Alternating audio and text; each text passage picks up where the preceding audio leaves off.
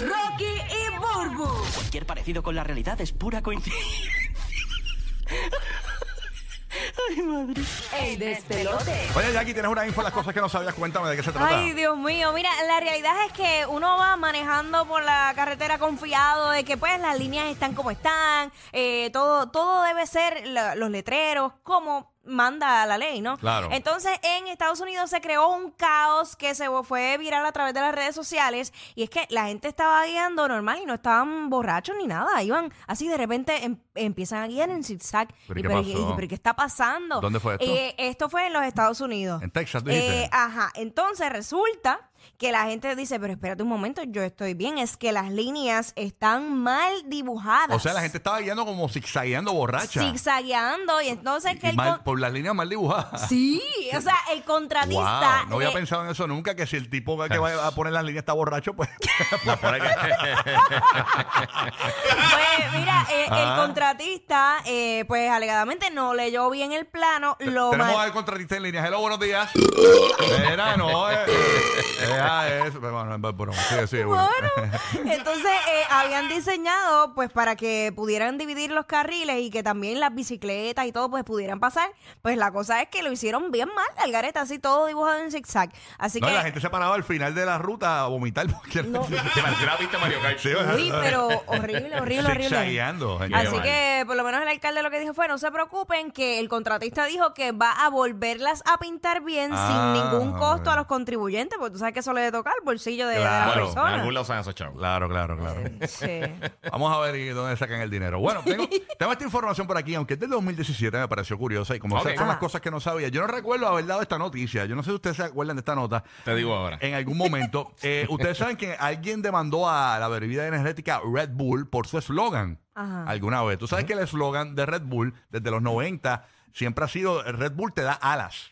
Ah, sí, ¿verdad? claro. Eh, Incluso habían hasta comerciales en los 90 de que eh, eh, te tomabas un Red Bull y te nacían unas alas y salías volando. Incluso ellos siempre tienen esta, eh, ellos siempre han tenido los stunts estos de tirar la, la gente en paracaídas o de lugares bien altos Sí, cosas extremas. extrema por lo de Red Bull te da alas. Pues viene este tipo y demandó a Red Bull porque eh, dijeron que eso es un anuncio engañoso porque él se tomaba el Red Bull y no Ay, le no. nacían las alas. Ay, no, ay, no.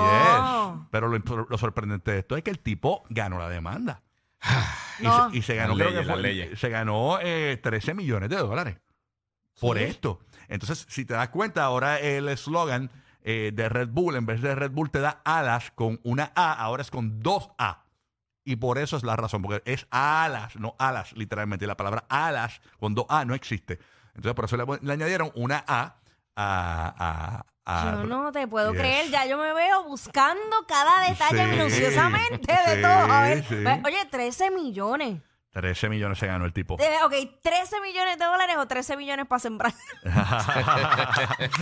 el tipo, mira, el tipo, eh, bueno, realmente fue en el 2014. Dice que, según leo aquí, el eslogan de Red Bull te da alas. eh, en vez de te da alas, en 2014 denunciaron la empresa por no darle alas a la persona y ganaron el caso y Red Bull tuvo que pagar 13 millones de dólares. Yo no puedo ni creer porque tenían unas porquerías de abogados. Porque Sí, de verdad, Sí, sí, sí. Sí. eso no me hace sentido. Sí, yo llego a Oh, saber. tiene un abogado bien listo. Sí. Oye, si yo llego a saber, yo demandaba a- a- al conejito de Quick porque él siempre dijo que había un mal de chocolate. Yo me acuerdo.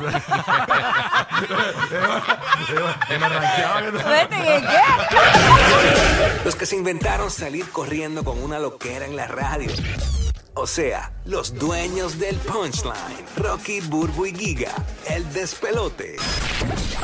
Bueno, llegó el momento levanta tu boleto para Rao Rao Alejandro, una presentación exclusiva solo para los bronceaditos del nuevo Nuevo Sol 95.3 en Orlando, el nuevo Nuevo Sol 97.1 en la Bahía de Tampa, así que vas a llamar, logra la primera llamada 787-622-9470 y llévate estos boletos, recuerda que la línea, la dije, 787-622-9470, Tampa, Puerto Rico, Orlando participa. Este concierto no hay boletos a la venta, va a ser el 2 de octubre en el Amway Center, Orlando. Solamente los oyentes del nuevo Nuevo Sol 95.3, el nuevo Nuevo Sol 97.1 en Tampa y la nueva 94 en Puerto Rico son los que podrán asistir. La única manera de asistir y ganarte los tickets es escuchándonos. Así que vamos a ver quién conocemos aquí, quién se lleva estos tickets. Buen día de pelote, saludos.